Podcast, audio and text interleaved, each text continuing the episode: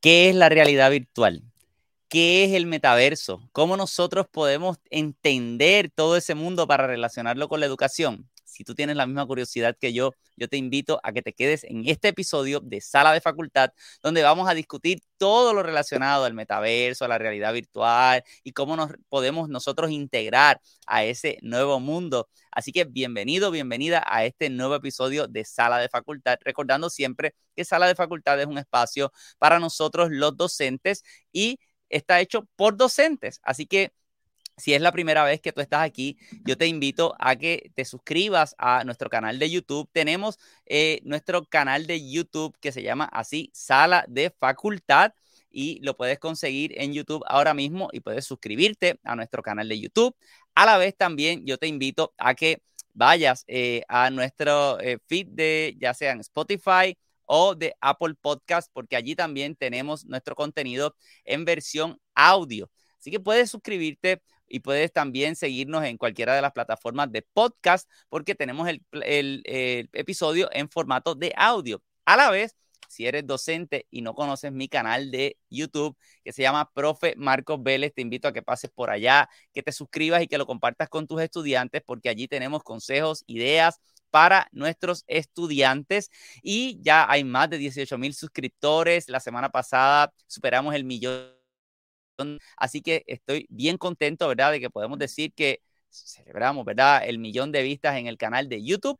Y esto es un logro que lo que queremos es que sigamos creciendo, ¿verdad? Para poder tener eh, la oportunidad de compartir cada vez más eh, conocimiento con estudiantes. Así que si no lo has hecho, te invito a que así lo hagas, ¿verdad? Con cada una de las eh, de tus estudiantes. Bueno, hoy nosotros tenemos un tema súper interesante, tenemos un tema que a mí me interesa mucho y que yo tengo eh, mucha expectativa, ¿verdad? De que eh, así, ¿verdad? Lo podamos hacer.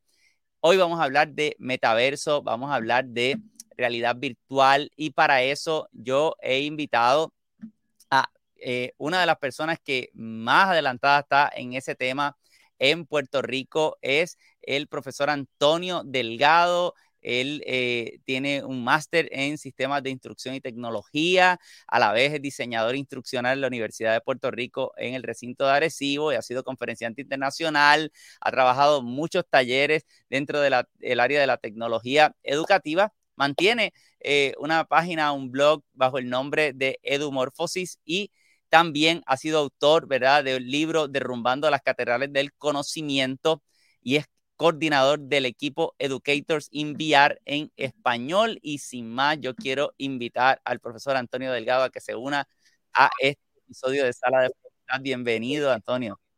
Gracias, Marcos. De verdad que, que, es un honor estar aquí en tu programa. Yo llevo mucho tiempo mirando las transmisiones que has hecho y admiro mucho el trabajo que estás haciendo para para los maestros, para los profesores y todos los que trabajan como capacitadores y administradores en el uso de la tecnología para, para ayudar A, a, a, los docentes y a los estudiantes a, fomentar aprendizajes.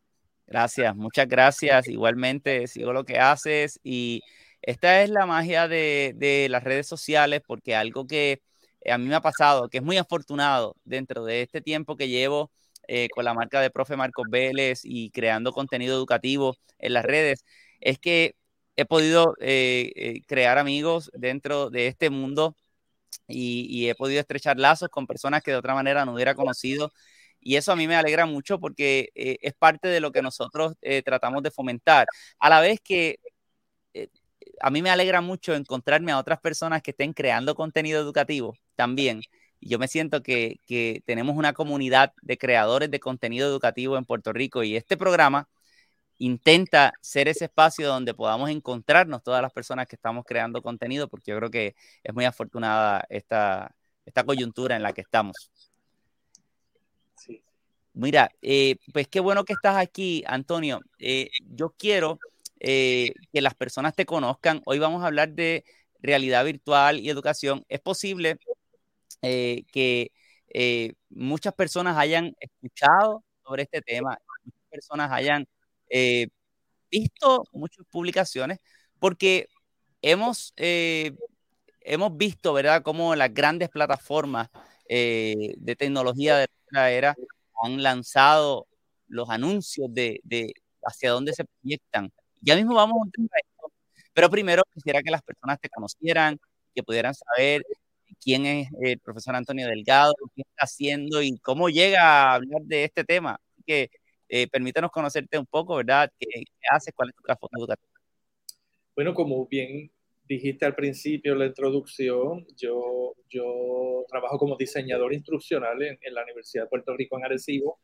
Laboro en el Learning Commons. El Learning Commons es como una extensión de la biblioteca, pero es un ambiente que en vez de tú estar estudiando enclaustrado y encapsulado en un cubículo, estás en un ambiente abierto. O sea, tú aprendes en medio de movimiento, eh, hablar con la gente, más dinámico.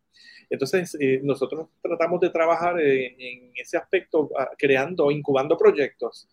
Eh, que el estudiante no vaya a la biblioteca a estudiar lo que viene en el examen. Vamos a, a, a utilizarlo para, para crear proyectos, para que los estudiantes sean más creativos, más imaginativos y, y de ahí surjan nuevas ideas, eh, nuevos conocimientos y ellos puedan aplicar lo que aprenden en las clases. Y, y, y entonces, y, de, a mí siempre me interesó muchísimo la, la, tecnología educativa. Yo vengo de comunicación, yo, yo estudié comunicación, yo no vengo de la carrera de educación. así que estudié Sagrado Corazón, eh, bachillerato en, en, en telecomunicación, con especialidad en radio y televisión. Y después que me gradué, empecé a trabajar pero quise seguir el, el, la maestría en una carrera diferente, como buscando expandir esos horizontes. Y ahí fue que eh, seguí el, el, el, programa de sistemas de instrucción y tecnología educativa. Y desde de ahí eh, empecé a, in, a, incorporar lo que es producción de radio y televisión y empecé a incorporar la tecnología. Y aprendí el diseño instruccional y he seguido haciendo mil cosas. Entonces, como todo docente clásico, que yo daba clases, y usaba el PowerPoint y todo eso.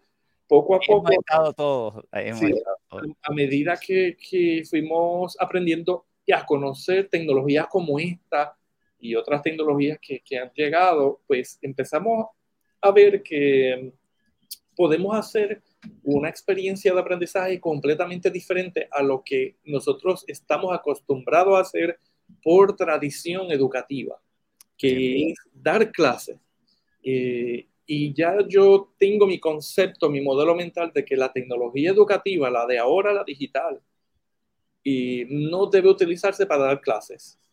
Yo creo que funciona más para aprendizaje. ¿Por qué? Porque el estudiante utiliza este tipo de herramientas para visibilizar esos constructos mentales en una plataforma, en una herramienta y lo visibiliza. Puede ser en texto, puede ser en video, puede ser en podcast, pueden ser eh, en animaciones, en infografías. Eh, pero esa es, esa es la idea realmente de la tecnología educativa y un elemento importante, que tú no aprendes únicamente cuando estás en la sala de clases, en el salón. Tú puedes usar estas tecnologías en cualquier momento y le vas a sacar provecho tu proceso de aprendizaje porque vas a expandir lo que haces en la sala de clase hacia otros contextos diferentes que te van a ayudar a mantener, eh, eh ¿verdad? Eh, aplicando el conocimiento que estás utilizando. Eso que tú mencionas a mí me llama mucho la atención porque aunque, aunque hoy vamos a hablar más concretamente del área de, de la realidad virtual y el metaverso, tú, tú dices algo que, que yo creo que es algo que tenemos que reflexionar más a menudo cómo usamos la tecnología educativa, ¿verdad? Porque nos hemos concentrado, y especialmente a partir de la pandemia, nos hemos concentrado en, en, en cómo ofrecer la clase, cómo la tecnología educativa me lleva a ofrecer la clase. En mi experiencia en el salón de clases me he dado cuenta que los estudiantes no rechazan la estrategia tradicional de dar una clase en persona o de las metodologías tradicionales, aprecian la inclusión de, tecnología educativa y es algo que yo creo que nosotros tenemos que valorar pensando en que, como yo siempre digo, no es una cosa o la otra, es una cosa y la otra y podernos integrar dentro de, ¿verdad? de la tecnología educativa. Y, y, abundando lo que dices, y mm, creo que muchos de ustedes los docentes, al igual que tú, han escuchado mucho el, el modelo Flip Classroom Claro que sí. Ok, pues Y mm, analizando, llevo mucho tiempo, y, ¿verdad? A través del uso de la tecnología educativa, yo eh, creo, he llegado a adoptar el, pensamiento de que también nosotros, además de hacer el flip classroom, podemos hacer el flip de los modelos, flip model. Y es, mm. nosotros los educadores nos sentamos y los estudiantes son los que se apropian de la tecnología digital, de la tecnología educativa, para entonces cambiar esos roles. Y nosotros los educadores, en vez de ser eh, transmisores del conocimiento, lo que vamos a hacer es acompañantes del desarrollo cognitivo de esos estudiantes. Pero es el estudiante realmente, para mí, el, el, eh, el, cliché que se dice de que el estudiante es el centro del proceso de enseñanza y aprendizaje. No, el, estudiante es el origen, es la razón de ser. Y, por lo tanto, eso cambia, eso cambia la manera en que nosotros nos acercamos al salón de clase, nos acercamos estudiantes y, nos acercamos a nuestra propia práctica pedagógica, ¿no? Cambia, es que estamos cambiando el paradigma de la educación, pero realmente lo que estamos haciendo es dándole el rol protagonista al estudiante de su proceso de aprendizaje. Yo creo que, que, nos hace falta crecer más en ese, en ese mundo, ¿verdad? De, de, lo que son las prácticas educativas y cómo nosotros podemos aplicar eso a, eh, nuestro, a nuestra realidad, ¿verdad? Tú has sido eh, una, amante de la tecnología desde el inicio eh, y como tú bien nos explicaste, ¿verdad? Iniciaste en una rama que no era educación y luego te integraste al mundo educativo, pero eres un amante de la tecnología y, hablábamos fuera de cámara, ¿verdad? cómo la, la, tecnología, los, que, los que llegan un poquito más temprano, van aprendiendo muchas cosas y tú llegaste bastante temprano a utilizar herramientas tecnológicas. ¿Cómo, cómo ha sido tu proceso, verdad? Y cómo llegas a este mundo de la realidad virtual, del metaverso? ¿De dónde te surgen esas inquietudes o esas pasiones por este mundo? Bueno, como, como yo he, he escrito desde 2008 artículos de blogs y he tenido presencia en Twitter, en Facebook, en, varias plataformas. Tú conoces gente, conoces gente que hace lo mismo que tú, conoces gente que encontró una herramienta, la comparte y se crea una red autoorganizada de aprendizaje. Sí. Y entonces tú te conviertes en un nodo, en, un referente, ¿sabes?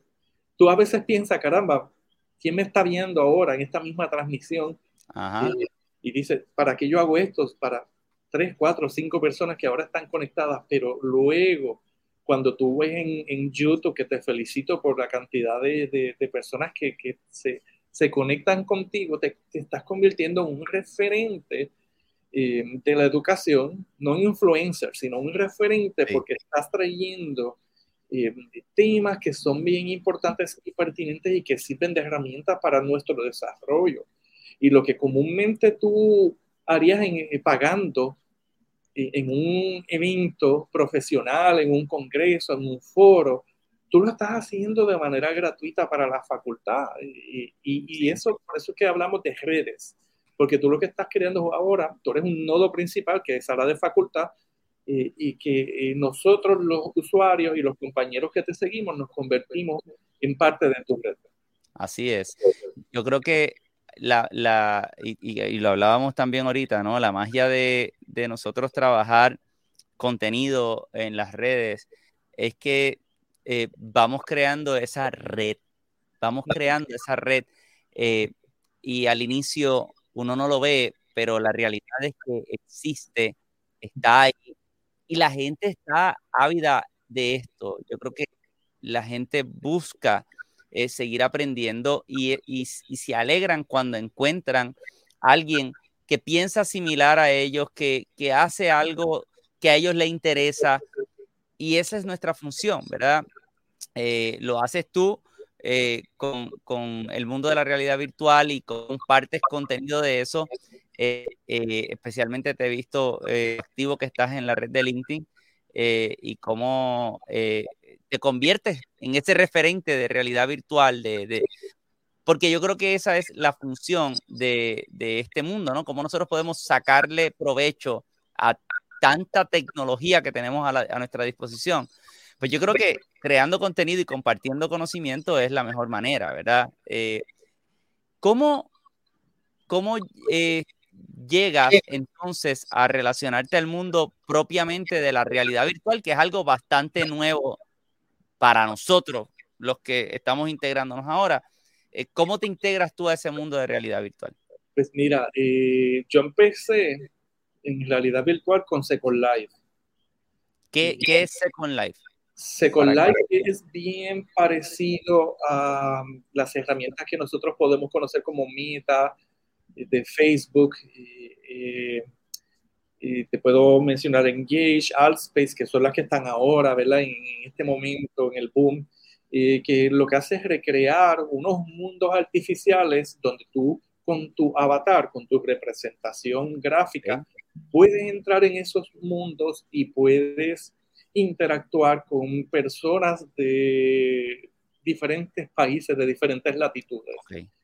Y dependiendo del uso que tú le des a ese mundo, pues si es académico o si es más social, eh, si es más de diversión y entretenimiento, pues tú entras a esos mundos que, que, que te llaman la atención. Entonces, luego yo empecé a descubrir otras herramientas como Edorbly, y empecé a, y encontré una red que se llama Virbela, que es muy buena, que está enfocada en, en el trabajo remoto a través de la realidad virtual.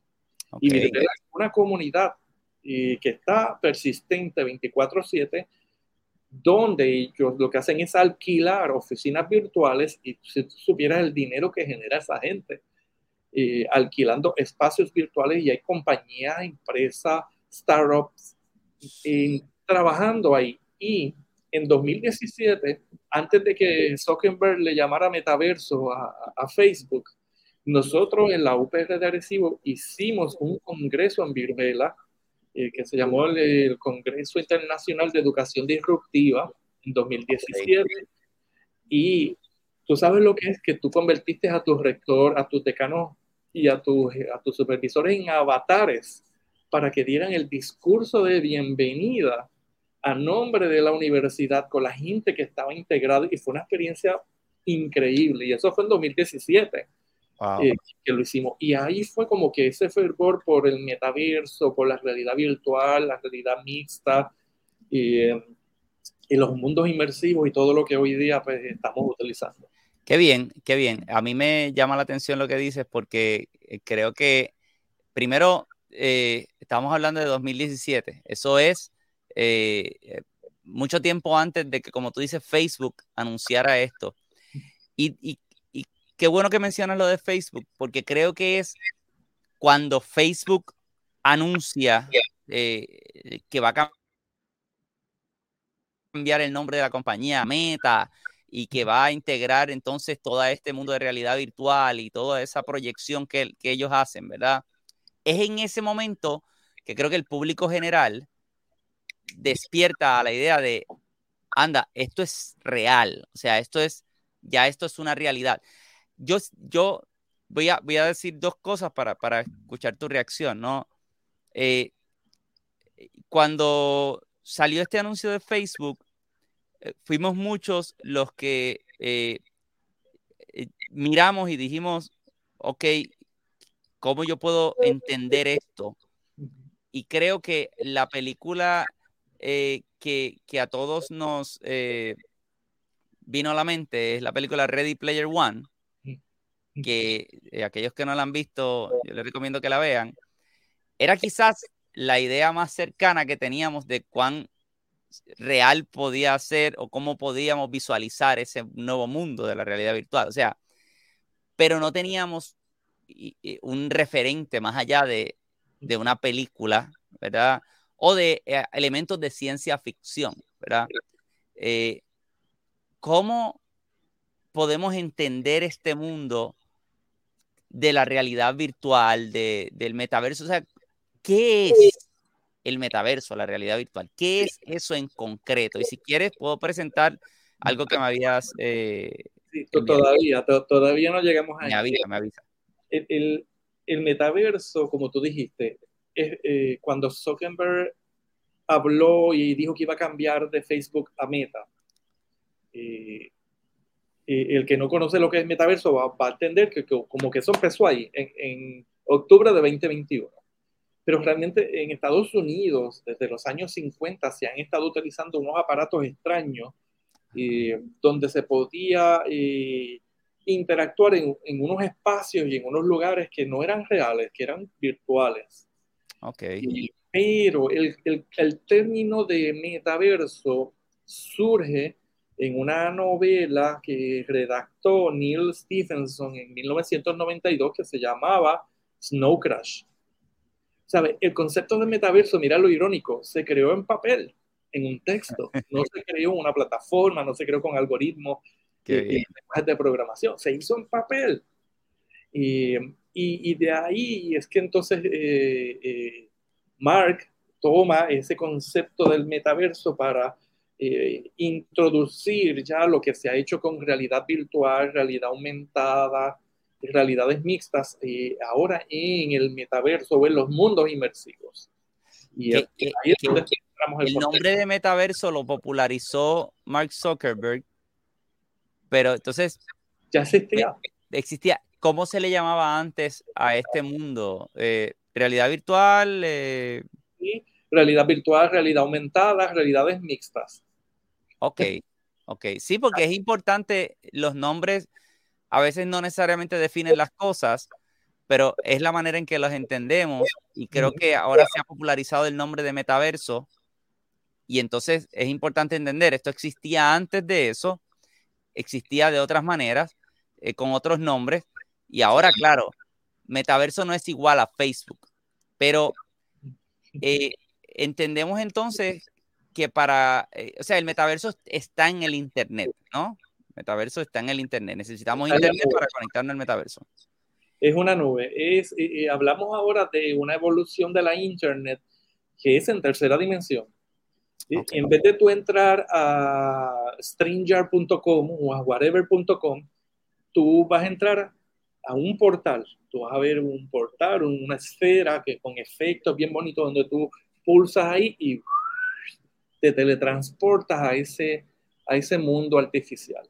Y dentro de ese mundo hay otros portales donde tú te vas, donde tú te puedes meter, donde tú puedes ingresar y, empezar a tocar cosas, conocer gente, hablar, ir a un concierto, comprar ropa, comprar productos que tú consumes. wow, ¿qué, más? obviamente, si compro ropa, ropa para usarla dentro de ese mundo virtual en los dos. En los dos. Puedo comprar bienes que yo puedo recibir en mi casa. Para tu avatar y ropa para, para tú que te llega por correo. Porque y, tú eventualmente con las criptomonedas y con las transacciones y que se van a hacer eh, en, en, ¿verdad? en, unos formatos completamente ya, yo no diría ni, ni que son formatos líquidos, vamos, vamos a hablar de formatos gaseosos. sí, porque realmente con las criptomonedas tú, tú, vas a hacer mil cosas. De vestir tu avatar y hasta tú comprar tu propia ropa y tus propios alimentos, pero entrando en un mall, en un centro comercial virtual. Y, ahora mismo está, eh, no sé si has visto, cliquéalo.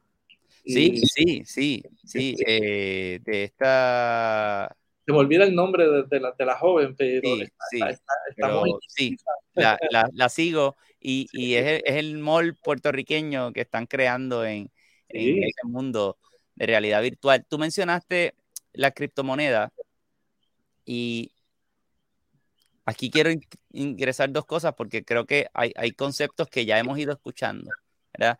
Llevamos tiempo escuchando de la criptomoneda, que es una moneda puramente del mundo digital, ¿no? Eh, recientemente empezaron a nacer los NFTs eh, como eh, una propiedad intelectual dentro de este mundo digital con un valor específico. Déjame no decir más nada porque la puedo enredar. es bastante complicado.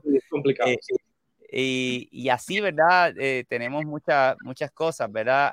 ah, mira, Mildred, nos dice Yeseira. Gracias, Yeseira. Mildred, te cliqué a lo Mildred, así. Pues puedes, ya, ya, puedes colocar la imagen que te compartí, la, la que habla de Metaverso 1, Metaverso 2, porque mira, y, es un elemento importante que quiero que la gente entienda. Mira, eh, tú vas a, a, leer o a encontrar autores que te dicen, el metaverso eso no existe. Y tú vas a, a, buscar otros autores que te dicen, el metaverso existe, pero está en desarrollo. Ok. ¿Dónde estamos ahora? Mira, el metaverso está en un 20% de su desarrollo. O sea, apenas estamos en pañales. estamos empezando en el mundo del metaverso, estamos, estamos mojándonos los pies. Exacto. Y lo que se pronostica es que podamos empezar a ver lo que es el metaverso eh, aproximadamente en 10 años. Wow. que podemos empezar a ver lo que realmente es el metaverso, que es esa imagen que tú estás viendo. Lo que estamos eh, ahora mismo eh, experimentando en 2022 es lo que se conoce como el metaverso 1, que es eh, una herramienta como FrameVR, como AltSpace, como Engage, que son eh, plataformas separadas, mundos independientes. Ok. Todavía esos mundos no están interconectados. Lo que te quiero decir es que Engage yo tengo que tener un avatar con una cuenta de usuario que es diferente a AltSpace y tú vas a ver que mi avatar en una plataforma es de una manera pero en ArtSpace es de otra manera. Eh, eh, en FrameVR y son de otras maneras. ¿sabes? Todavía no existe lo que se llama la interoperabilidad, que es que con un solo avatar yo entro a Meta, yo entro a Engage, yo entro a ArtSpace, yo entro a Roblox, eh, y entro a todas. Eso es lo que todavía no existe. O sea que ahora mismo yo tengo que entrar a, para ponerlo de una manera entendible, como a mundos separados. Exacto. Yo tengo que entrar a diferentes mundos. Eh, no puedo desde un solo espacio transportarme a diferentes mundos. si, fuéramos, esta pregunta eh, se me acaba de ocurrir, pero si fuéramos a hacer una comparable de, de esto que nosotros estamos ahora entrando con el Internet. O sea, sería quizás pensar que estamos como en el Internet de los años 90. Eh, no sé si entiendes mi comparación, es un poco random, pero me acuerdo en los años 90, qué sé yo, 1995, 96, 97, teníamos Internet, pero no teníamos, no estábamos todavía maximizando todas las posibilidades del Internet como quizás ahora que hemos eh, integrado muchísimas cosas. O sea, uno mira hacia atrás y uno mira que en aquella época estábamos en una etapa quizás inicial donde usábamos correo electrónico, pero todavía no teníamos la posibilidad de hacer muchas cosas. Mi comparación tiene, tiene algo de, sentido. Eh, pues mira, eh, es, Sí, sí, sí, tiene sentido. Yo, yo lo que creo es que lo que estamos viviendo ahora es como una versión un poquito mejorada de lo que fue realmente Second Life, los que son usuarios de Second Life. Ok. Eh, y entran a Frame o entran al Space o entran a, las plataformas, se van a dar cuenta de que realmente como que, ¿cuál es el cambio? ¿Cuál es, cuál es realmente la diferencia que, que, que hay? Entre una cosa y la otra. Ahora, la diferencia que yo te puedo establecer en el momento es eh, de que en Second Life tú tienes que pagar por todo. Es como una plataforma un poco eh, difícil de uno. Tú tienes que comprar un terreno, después si quieres expandir tienes que seguir comprando. Si quieres cambiarle eh, la ropa, la vestimenta al avatar o cambiarte tu semblante del avatar, tus rasgos y tienes que pagar por todo. Y, eso creo que limitó mucho la plataforma. Cuando entran ahora eh, Meta, eh, Horizon Workrooms, y mm, pues tú puedes crear mundos, tú puedes cambiar cuando quieras de ropa y puedes hacer mil cosas sin tener que pagar. Y, ese es el avance que yo he podido ver ahora y que nosotros los usuarios podemos crear muchos mundos de manera gratuita y no tenemos que, invertir dinero en, pagar. Por, cada cosa que tú hagas o, cambies dentro de, la plataforma. Entonces, eso me lleva a, esta pregunta. Tenemos diferentes mundos. Eh, para yo acceder a esos mundos, yo tengo que, que, comprarme los, eh, el aparato eh, de VR como tal. ¿Cómo se accede a esos mundos? ¿Tiene que ser con esos aparatos? Pues mira, te puedo decir que sí y no. y te voy a explicar por qué. Si fueras a entrar a Engage, al Space y algunas otras plataformas, sí, tienes que comprarte el visor con los controladores. Pero. los que van como en la, en la en mano. sí. Oye, qué pena que no me los, los tengo en mi, en mi, habitación y no me, se me ocurrió traerlos. Este, pero sí, los visores, ¿verdad? casi todo el mundo tiene que tener la idea, ¿no? Es este visor son como unas gafas grandes, eh, completas, que uno se pone y tiene como unas eh, handles, ¿verdad? Que uno... Sí, los controladores. Botones y... con joystick. un joystick y unos botoncitos. Eh, ok, pero mira, para, para nosotros los maestros, ahora vamos a hablar de las ventajas de esto para nosotros los educadores. Por ejemplo, si tú entras a FrameVR, que te lo voy a escribir en el chat para que luego lo, eh, déjame, framevr.io, eh, aprovechar eh, en vivo a todo color. vamos, vamos a ponerlo para que la gente lo vea. framevr.io, esa, esa herramienta te permite crear mundos desde la pantalla de la computadora. Esto sería ya entrando lo que se llamaría en 2D, que es eh, eh, crear un metaverso, un mundo inmersivo en una pantalla, no desde el visor. Lo que realmente hace la experiencia inmersiva es tú tener el equipo, ¿verdad? El visor puede ser un Oculus. Eh, el Oculus es el que, el, que, el que está hecho para Facebook, o eso, eso es El, el, Oculus. Quest 2 fue el modelo que, que estuvo más reciente hasta precisamente este mes que se lanzó el Oculus Pro Quest. La diferencia es que el Oculus Quest 2 costaba, antes de la inflación, 400 dólares. Lo subieron un poquito, pero si ustedes fueran a comprar ahora mismo el Oculus Quest Pro, está en 1500 dólares. Oh. Pero la experiencia inmersiva va a ser mucho más diferente por las resoluciones, el sonido estéreo, los botoncitos de los controladores y te cambia un poquito más la experiencia inmersiva. Ok, eso, eh, aquí estoy poniendo la página que me mencionaste, FrameVR, eh, que ahí tienen uno de los, eh, de los elementos, ¿verdad? Que, que, que, vamos a ir compartiendo y que, y que ya, ya estamos compartiendo, ¿verdad? Eso que tú mencionas me llama la atención porque cuando salió esta última versión, he visto varias personas que han mencionado que es un poco costoso, o sea, que, con esta nueva versión se ha, puesto más costosa la adquisición de equipos y que eso podría limitar eh, el interés de la gente en esto. Y entonces, para integrar el tema educativo, mucho más dentro del mundo educativo. Vamos a entrar en un minuto ahora para hablar de, de propiamente cómo esto afecta o no la educación, pero ¿Lo ves así también? Eh, ¿Cómo esto puede afectar el, mundo educativo, no?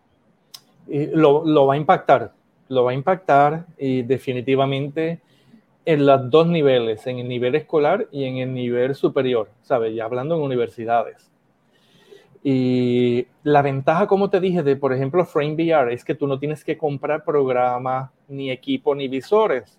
Okay. Tú entras, y con el navegador de em, Google Chrome puedes crear tu cuenta de usuario y crear tres mundos, tres metaversos diferentes en FrameVR. Aquí estoy compartiendo Spatial, que es otro que, me compartiste. Sí. también, estas son herramientas, eh, Spatial eh, es otra herramienta para, eh, para crear, mundos. Sí, desde la pantalla. Esto sería 2D. Ahora, por eso la pregunta que te dije, sí y no, ¿verdad? Estas son las, alternativas en el caso de que eh, no, no, no, tienes el presupuesto para comprar los visores. Vale. Son excelentes herramientas. FrameVR es un buen lugar para nosotros ir iniciándonos y conociendo ese mundo. Exactamente. Ya, si, entonces, si tú te compras el visor, el Oculus Quest o PicoShare, eh, hay mucho más, el HoloLens y todos esos visores que van a, que, que van a costar bastante dinero. Y esa es la verdadera experiencia inmersiva, porque es como, como tú entrar y ponerte esa máscara y tú mirar hacia todos lados y tú estás en un mundo eh, que eh, emula el mundo real. Y te puedo decir, no todo el mundo está apto para la realidad virtual. Hay investigaciones que nos están diciendo que el 40% de los usuarios han demostrado ¿verdad? o han manifestado que le da mucho dolor de cabeza, incluso hasta vértigo, al estar muchas horas expuestos a los visores. Cambia tu, tu visión, ¿no? Estás, estás eh, inmerso en otro mundo y es, es eh, también está hecho a través de luz, ¿no? Tu, tu, tus ojos están recibiendo una capacidad de luz, ¿verdad? Que me imagino que eso también es lo que, lo que afecta el sentido de orientación, o sea, pueden ser muchas cosas. Eh, ¿Cuán real? O sea, ahorita nos dijiste que esto está quizás a 10 años de nosotros poder experimentarlo eh, completamente.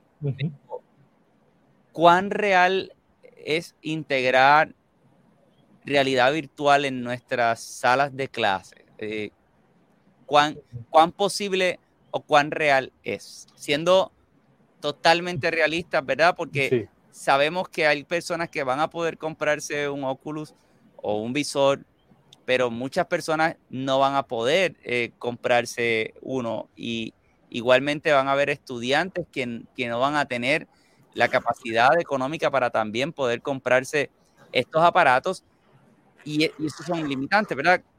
Pero quiero ver las posibilidades, o sea, ¿cuál es tu opinión? ¿Cuán real es esta posibilidad de integrar nosotros realidad virtual en nuestros salones? Eh, mira, es, es real, yo lo veo altamente posible. Ahora, eso depende de la conectividad de Internet que tenga la escuela. Llegaste a un punto muy vital. Déjame, es que, es, que, es que hay que tocar estos botones porque creo que es importante lo que tú acabas de decir. Hace varios días yo estuve en una institución educativa el Departamento de Educación y fui a, compartir algo, ¿no? Y, el Internet que el gobierno le proveía a la escuela no permitía que pudiera subir completamente mi presentación que estaba en la nube. Sí. Imágenes.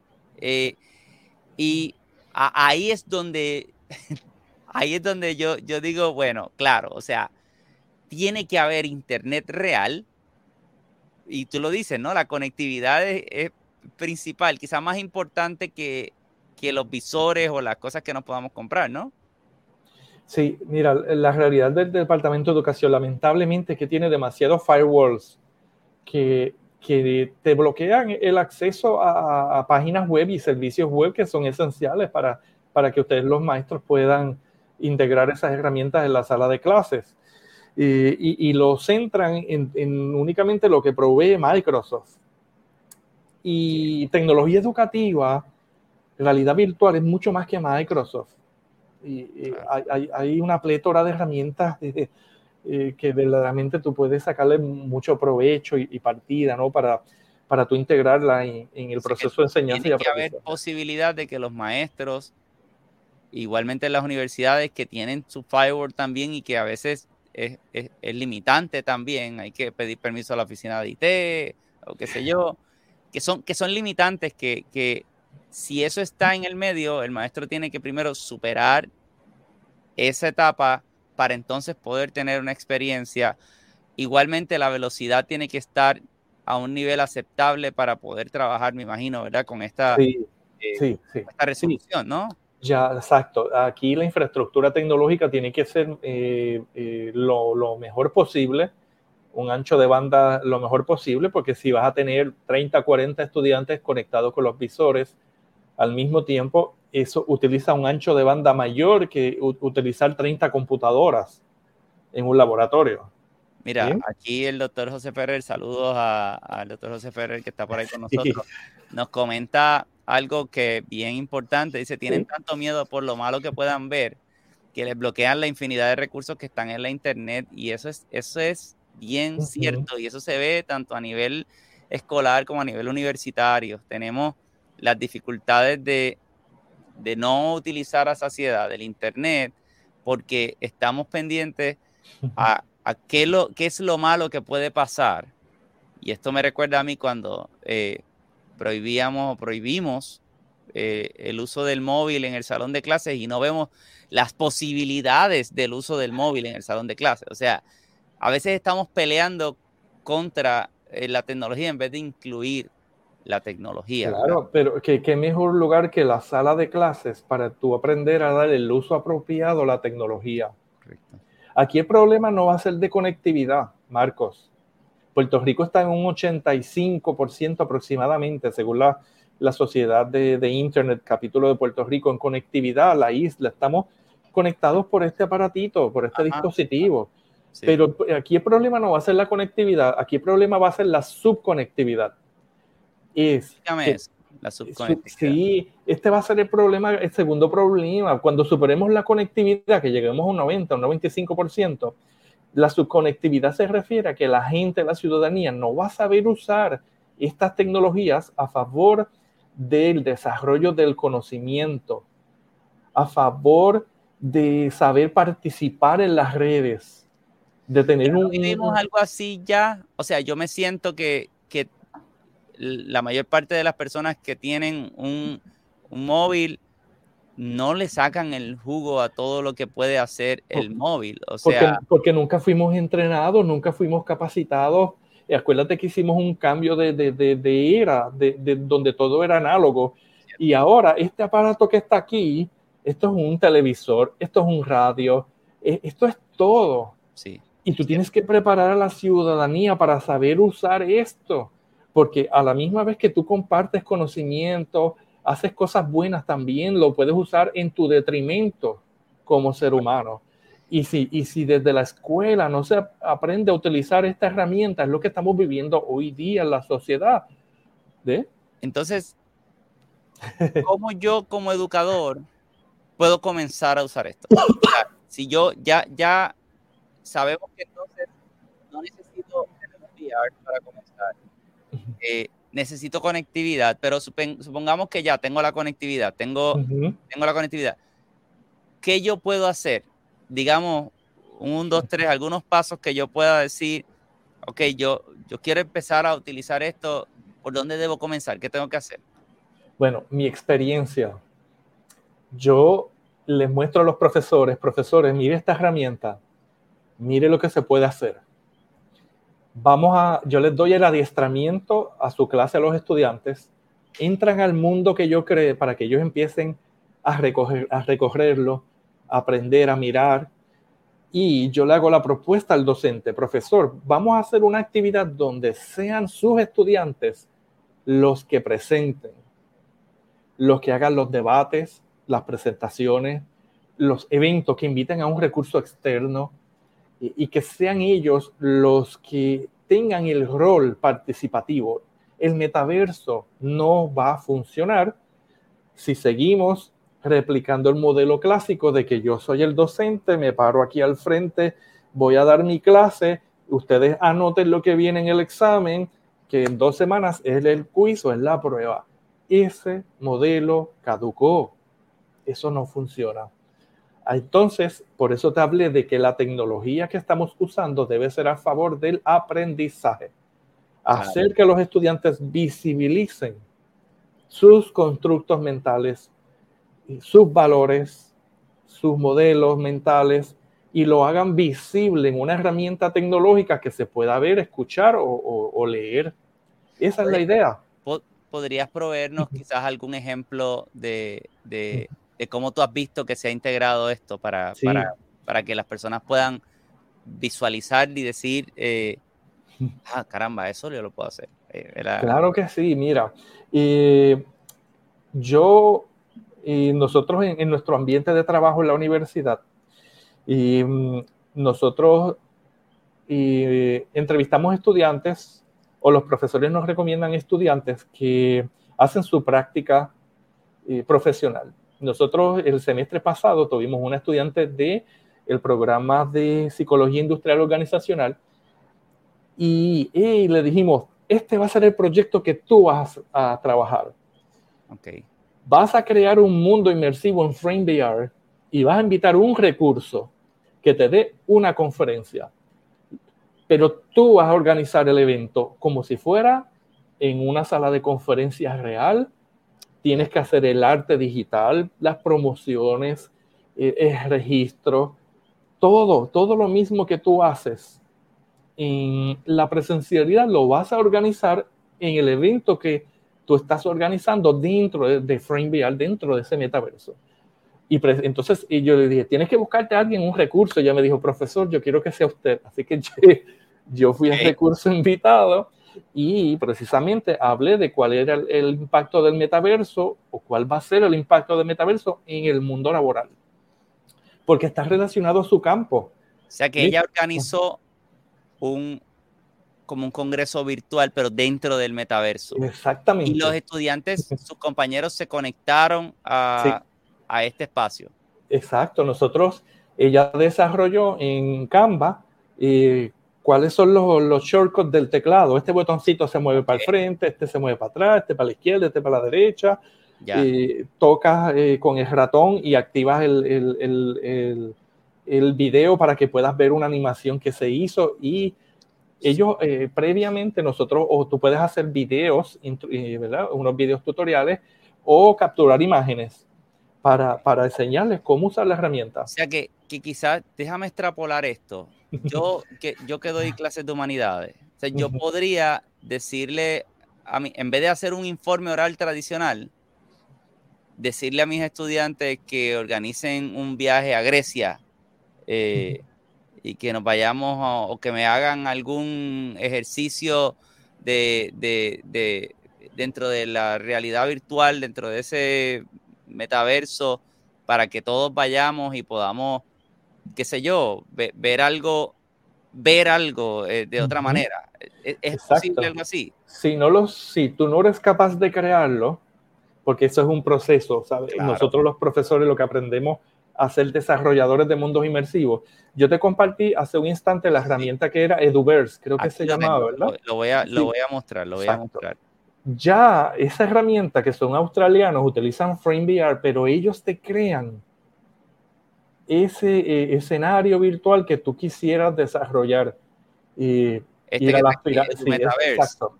Edu, Edu Metaverse, exacto. Ya ahí los mundos están creados, Marco tú haces una exploración porque están en categorías y tú puedes entrar al mundo. Lo único que tú necesitas es el vínculo, un enlace que te lleve a ese mundo y tú invitas a los estudiantes ahí. O sea, yo aquí en esta página puedo entrar a diferentes espacios ya. Exacto, ya, ya los mundos están creados. Simplemente mira el, video que, se está proyectando. Precisamente creo que es algo de Grecia, ¿ves? Puedes entrar a, a los mundos, ¿ves? entrar a Marte. que, que, ya ellos tienen eso. Entonces yo aquí encuentro los enlaces para yo poder explorar. Explorar, exacto. Y, y ya tú entras. Es, eso es lo que es inmersión en el proceso de aprendizaje, porque tú estás llevando al estudiante a ese lugar eh, para entender y comprender lo que a veces no, no, no, puedes agarrar en un libro de texto o en una conferencia en PowerPoint, porque estás entrando, estás, este, estás eh, sumergiendo en ese mundo, eh, aunque es artificial, pero puedes comprender mejor cómo operan, cómo es un sistema, cómo es un producto, cómo es un proceso. Y la herramienta te permite usar videos, abrir tu webcam, eh, compartir PDFs. incluso tú puedes practicar idiomas, si el curso fuera de inglés o de un segundo idioma, que lo tocaste el tema la vez pasada, de, verdad, ah, y, todo, tú puedes todo, todo lo que tú quieras hacer, Marco. no hay límite. Este, en este, por ejemplo, en esta página de tu Metaverse, yo podría hacer, eh, yo podría entender mejor esto o ya yo puedo ir ahí y, puedo entrar a un mundo. Tú entras ahí a un mundo y con el vínculo que te genera, invitas a tus estudiantes y tú vas a hacer tu clase, tu conferencia o tu experiencia de aprendizaje ahí. Y entonces, en, un mundo, digamos, en un salón de clases normal, yo podría hacerlo eh, que cada cual se conecte con su móvil o lo podríamos hacer en otra hora para que cada cual esté de su casa conectándose o cómo, cómo tú sugieres que puedan ser esas primeras experiencias porque sabemos que los estudiantes no están tampoco relacionados con esto. O sea, aquí estamos todos aprendiendo. Exacto. Bueno, mira, se puede trabajar. FrameVR funciona de un móvil, pero el móvil, si tú tienes una compañía, un proveedor de Internet con datos limitados, te va a alar eh, ancho de banda, te va a consumir datos. Entonces, eh, en una hora de clase o media hora ya se te va eh, el consumo que se supone que fuera. de tablet se puede trabajar también, pero te cambia porque el navegador de Internet de la tablet no es el mismo navegador de Internet de una computadora. Así que tú dependes de un buen ancho de banda para que no se te corte la transmisión.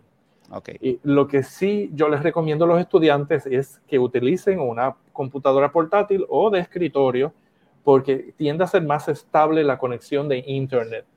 O sea que quizás yo podría, otra vez, estoy haciendo preguntas que yo creo que, nos pueden ayudar a entender. Eh, yo podría quizás separar un salón de cómputos en mi universidad o, en la escuela y llevar a todos los estudiantes allí, pero entonces tendría que, tendrían que tener quizás algún audífono para tener la experiencia, para que la experiencia o, lo podemos trabajar simplemente desde la computadora. Sí, porque entonces, mira, yo en mi caso, esa es buena pregunta. En mi caso, yo utilizo el audio, yo mando a que todos los estudiantes bajen el volumen de sus computadoras portátiles o de escritorio y lo que se va a escuchar es el equipo que está proyectando y eso evita la, eh, el retorno, ¿verdad? El feedback. Exacto. Y, por ahí, por ahí, luego, ¿sabes? Yo primero empiezo lo presencial, pero luego decimos, no, entra desde tu casa. Okay. Si ya sabes usar la herramienta, la dominas, sabes cómo chatear, cómo abrir la webcam, cómo compartir, ya entra por tu cuenta, ya tú no necesitas estar. La presencialidad es para esos primeros días de exploración, para aprender a usar la herramienta, pero luego la magia, de dar tu clase verdaderamente a distancia, en línea, remota, como le quieran llamar. Esa es la experiencia. Mira, yo tengo la impresión de que vamos a necesitar buquear un segundo episodio sobre metaverso y sobre realidad virtual, eh, porque así hablando ya vamos a llegar a la hora. Así que eh, vamos a dejar algunos asuntos que yo creo que serían importantes, ¿verdad? Si tienes algunas palabras de cierre, quiero compartir con la audiencia eh, tus redes, dónde te pueden conseguir.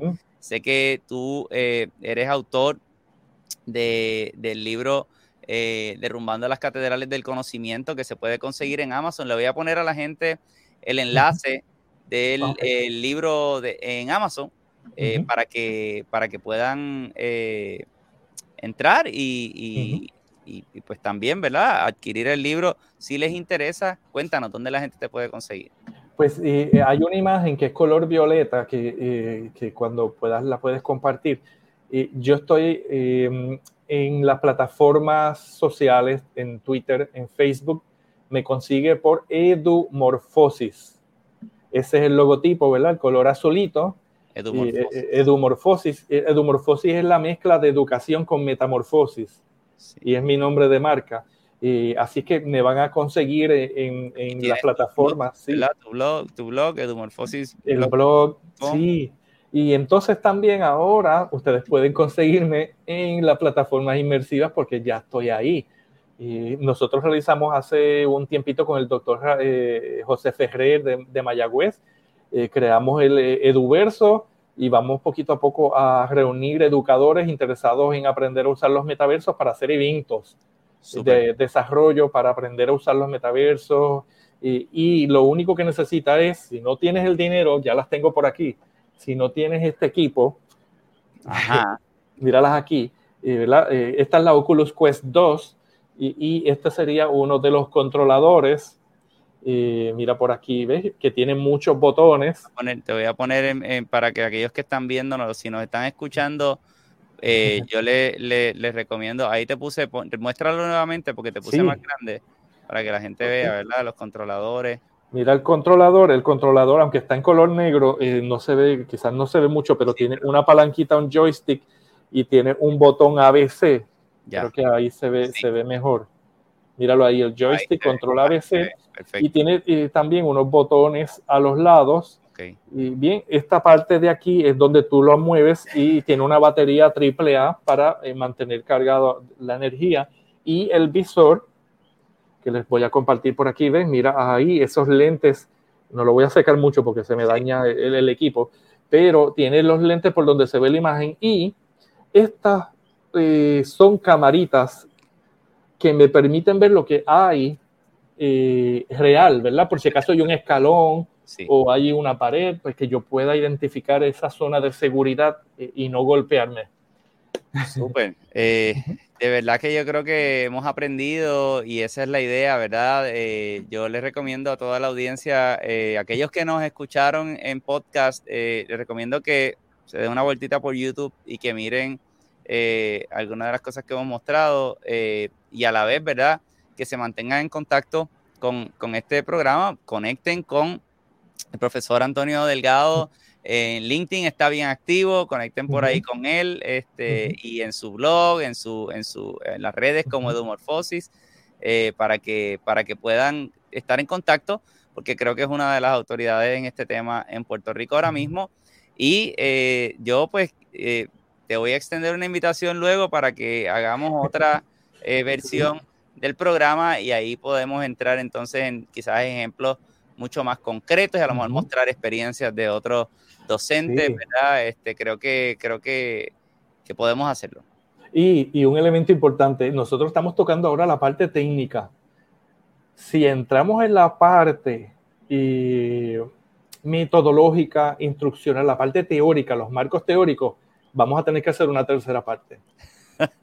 Porque porque no es lo mismo tú aprender la instrumentalidad de las herramientas tecnológicas y otra parte es cómo yo lo aplico, qué estrategias metodológicas, instruccionales, técnicas, modelos, qué yo puedo hacer con estas herramientas como un modelo educativo para, para aprender.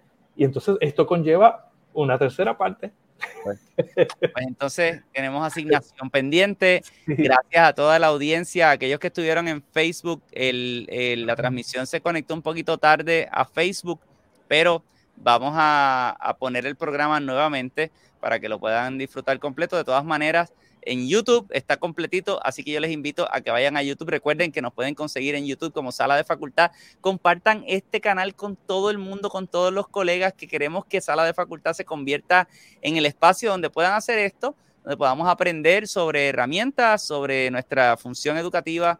La semana que viene, la semana que viene, vamos a estar dialogando con el doctor Isaac Esquilín y vamos a hablar de neuroeducación. Vamos a hablar de neurociencia y educación con el doctor Isaac Esquilín. Así que los invito a que estén conmigo la semana que viene en sala de facultad. Por lo pronto nos despedimos. Gracias Antonio por, por la noche de hoy y gracias a todas las personas que se han conectado. Los veo la semana que viene. Pasen buenas noches. Chao.